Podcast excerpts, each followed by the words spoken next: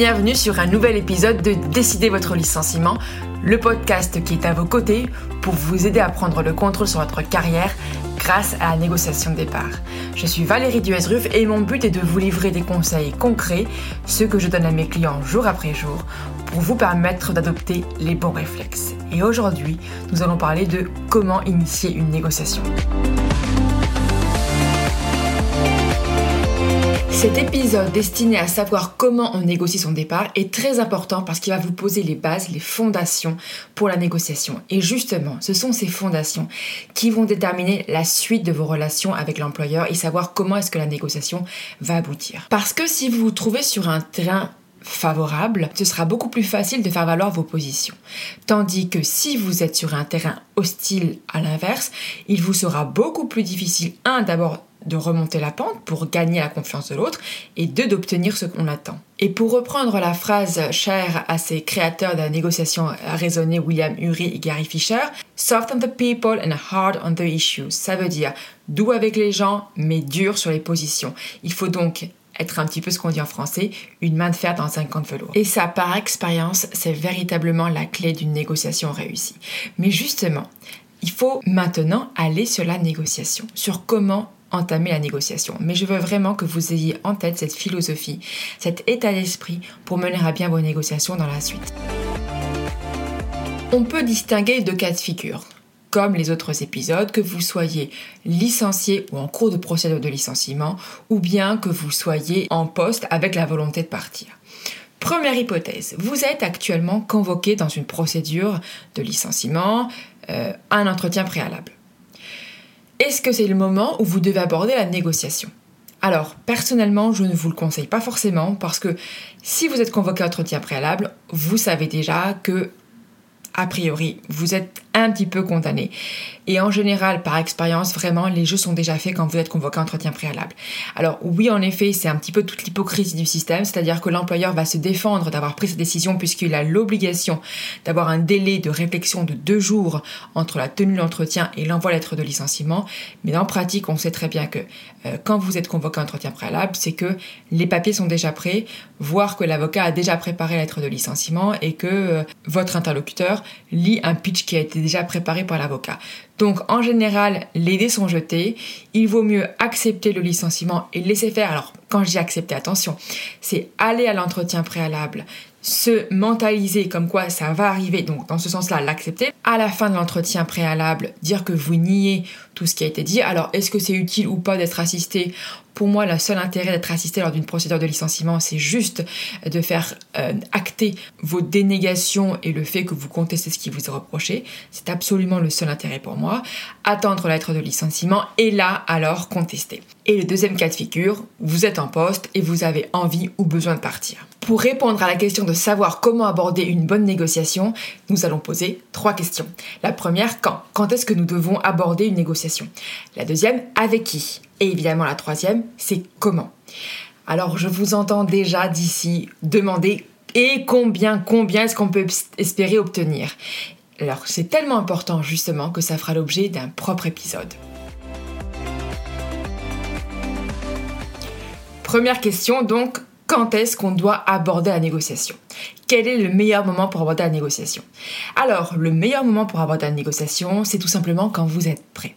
Quand vous avez recueilli des preuves, puisque après, lorsqu'on va commencer à rentrer dans le vif du sujet, peut-être, il est toujours possible que l'accès aux outils informatiques vous soit retiré. Donc il vaut toujours mieux sécuriser. Et c'est ce dont je vous parlais dans le précédent épisode sur comment euh, recueillir les preuves. Dans le cadre d'une procédure de licenciement, comme je viens de vous le dire, c'est très simple, c'est quand vous avez reçu la lettre de licenciement, parce qu'à ce moment-là, vous avez les griefs qui sont énumérés dans la lettre de licenciement, étant précisé que la lettre de licenciement fixe euh, le cadre du litige, c'est-à-dire que après, même s'il y a une, possibilité d'avoir des précisions, d'obtenir des précisions euh, si vous le souhaitez, 15 jours après la réception de la lettre de licenciement, l'employeur ne peut pas aller au-delà de ce qui figure dans la lettre de licenciement. Donc ça va vous permettre d'avoir les éléments pour justement récupérer les preuves. Et même si vous n'allez pas au contentieux, il faut quand même les avoir par sécurité parce que c'est ce qui va vous permettre de mieux négocier. Donc dans le cadre du contentieux, c'est clair, à compter de la réception de la lettre de licenciement. Dans le cadre d'une négociation amiable, c'est quand vous êtes prêt. Alors ça veut dire quoi être prêt Ça veut dire que vous soyez en phase avec l'idée de partir, de quitter l'entreprise. Dans l'idéal, ça veut aussi dire être prêt à reprendre un emploi rapidement. Mais si vous êtes dans le cas d'une souffrance au travail, n'attendez pas d'être prêt à reprendre un job pour pouvoir partir parce que souvent en réalité vous êtes tellement affecté par ce que vous vivez au travail que vous avez besoin d'un sas de décompression avant de pouvoir envisager de reprendre un travail. Donc ménagez-vous ce sas et si vous sentez que là aujourd'hui vous n'êtes plus en état de rester en entreprise, alors c'est le bon moment. Mais surtout s'il vous plaît, ne vous obligez pas à jouer les Wonder Woman ou les Superman pour pouvoir rester en entreprise et espérer négocier plus. Franchement, votre vie ne mérite pas 2000, 5000 euros de, de plus dans une négociation. Votre vie vaut bien plus, donc si vous voyez que vous êtes en souffrance au travail, n'attendez pas la dernière extrémité pour partir et pour négocier votre départ. Et faites-le dès que vous sentez que ça devient une nécessité pour vous. Donc ça, c'est quand vis-à-vis de vous. Et puis, il y a aussi quand vis-à-vis de l'autre partie, savoir l'employeur. Alors moi, j'aime bien que vous présentiez comme étant finalement le problème et la solution. Et ça, c'est d'ailleurs quelque chose que je mets beaucoup en place dans mes dossiers. C'est pour faciliter la négociation, il faut que vous arriviez comme étant vous-même la solution au problème que vous êtes vous-même sur un plateau d'argent. Alors, je vais vous expliquer ce concept qui peut sembler un peu nébuleux de prime abord en vous racontant un cas que j'ai au cabinet. Alors, il s'agit de Alain, on va l'appeler Alain, qui est directeur général dans une société et à la suite d'une réorganisation, il se trouve qu'ils sont deux directeurs généraux. Bon, donc il peut y avoir un doublon, sauf qu'en plus le deuxième directeur général est sur le point de partir. Donc il ne reste plus que mon fameux Alain dans l'entreprise. Mais euh, Alain, ça fait pourtant euh, pas mal d'années qu'il est dans la boîte, environ 20 ans. Mais ça ne se passe pas bien avec sa supérieure hiérarchique qui est donc la directeur générale. Ça ne se passe pas bien, ils sont un petit peu à couteau tiré depuis euh, l'arrivée de cette dernière, donc il y a environ 5-6 ans. Et, mais bon, ça tient, ça tient. Mais il sent bien qu'il y a des, facteurs conjoncturels qui font que là, hmm, ça sent pas bon et puis lui commence un petit peu à en avoir marre, donc il vient me trouver. Lors du premier rendez-vous, il m'expose sa situation et là, je comprends que justement, en réalité, Alain est une espèce d'épine dans le pied de sa directrice et que finalement, elle aimerait qu'une seule chose, c'est qu'il se barre. Mais on ne peut pas le lui dire comme ça. Donc il va falloir, il a fallu que dans les semaines et les mois qui ont suivi, on travaille. Alors quand je parle de mois, ça, on se situe à un horizon de 3-4 mois pour vous voyez, avec euh, des vacances au milieu. Donc voilà, l'horizon un petit peu, mais il faut prendre le temps. Et d'ailleurs, ça c'est l'une des clés majeures d'une négociation réussie, c'est de prendre le temps, d'avoir le temps.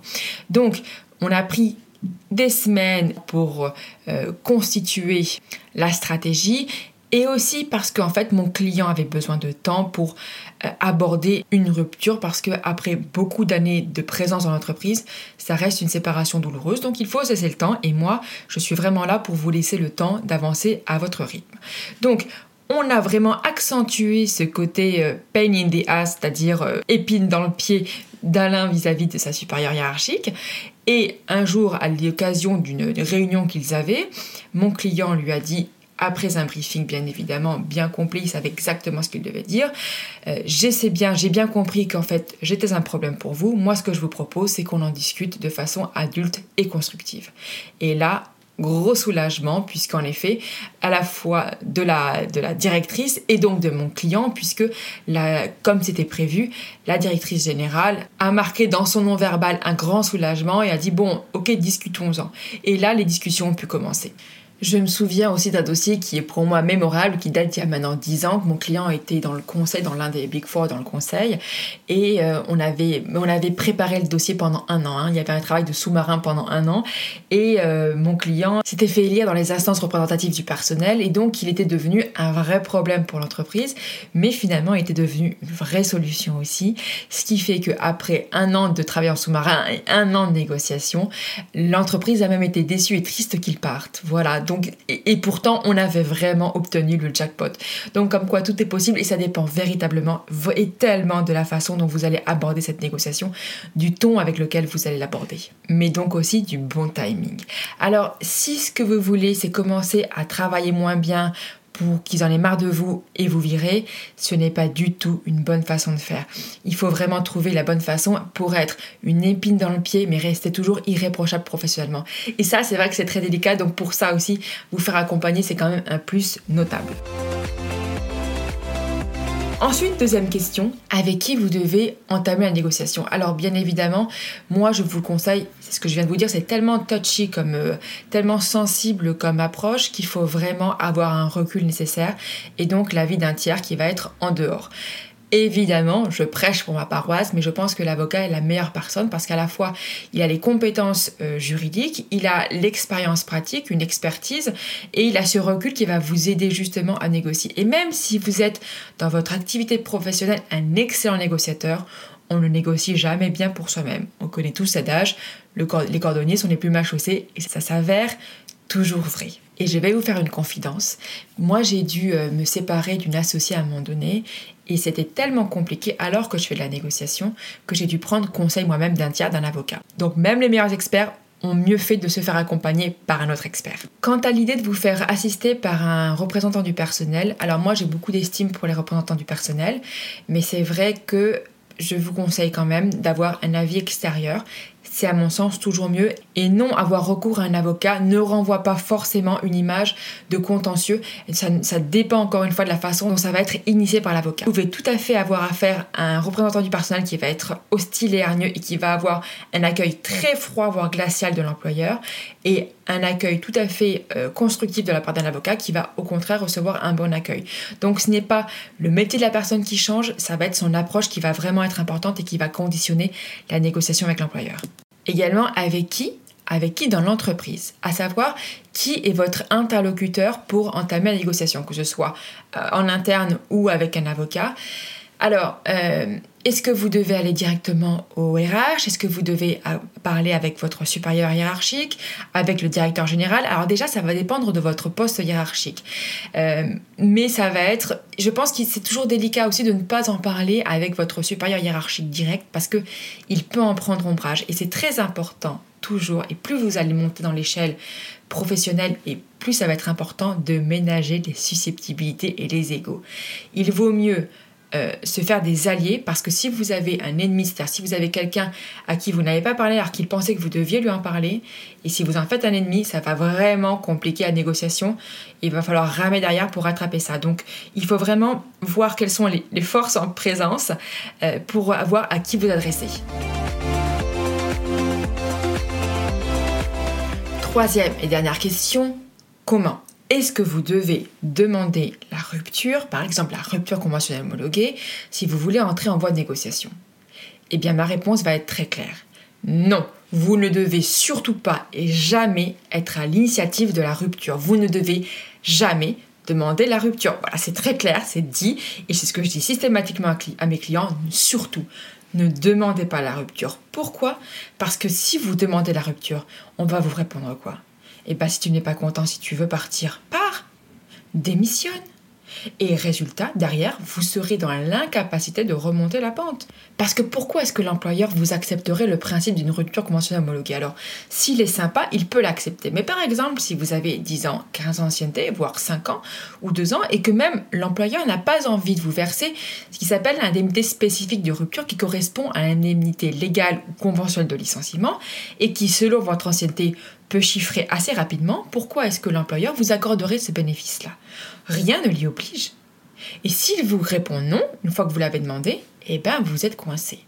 Parce que la difficulté, c'est que quand vous demandez, vous êtes redevable, vous êtes en état d'infériorité. Et c'est pourquoi il ne faut jamais demander pour ne pas vous mettre en position d'infériorité. Donc tout l'enjeu et la subtilité de ce que j'appelle un jeu, puisque c'est un jeu la négociation, va être de demander la rupture sans la demander. Alors ça, c'est très subtil, c'est vrai.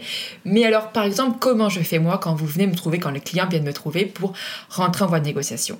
Eh bien, ce que j'aime faire communément, alors ça va dépendre au cas par cas. Hein. il y a des situations où je vais simplement briefer le client et être en sous-marin pour que le client négocie au mieux, mais toujours sans se dévoiler, sans dévoiler son intention finale à son interlocuteur. Mais moi, ce que je fais quand j'interviens en direct, c'est d'écrire un courrier recommandé à l'employeur. Et là, le choix des termes va être très important parce que d'abord, ça va être un courrier dont les termes vont être euh, modérés D'abord parce que ma déontologie m'oblige à faire preuve de modération lorsque je m'adresse à un non-avocat, et je suis très respectueuse de ma déontologie. Et puis parce que si on veut préserver les relations et quand on veut demander quelque chose à quelqu'un, eh bien il vaut mieux le faire de façon polie et aimable, on aura plus de chances d'obtenir gain de cause. Et donc je fais un courrier qui reste euh, absolument euh, ferme, on comprend très bien ce que je veux dire et ce que je veux faire, mais de façon tout à fait courtoise pour justement ménager une discussion. Et ensuite de ça, dans 95% des cas, l'entreprise me communique les coordonnées de son avocat et on commence à négocier. Alors, il est vrai qu'il m'est arrivé une fois en ma carrière, c'est-à-dire en 20 ans, que lorsque j'envoie ce courrier, la salariée se fasse, parce s'agissait d'une salariée, se fasse licencier pour faute grave. Mais ça m'est arrivé une fois en 20 ans, donc autant vous dire que c'est à la marge.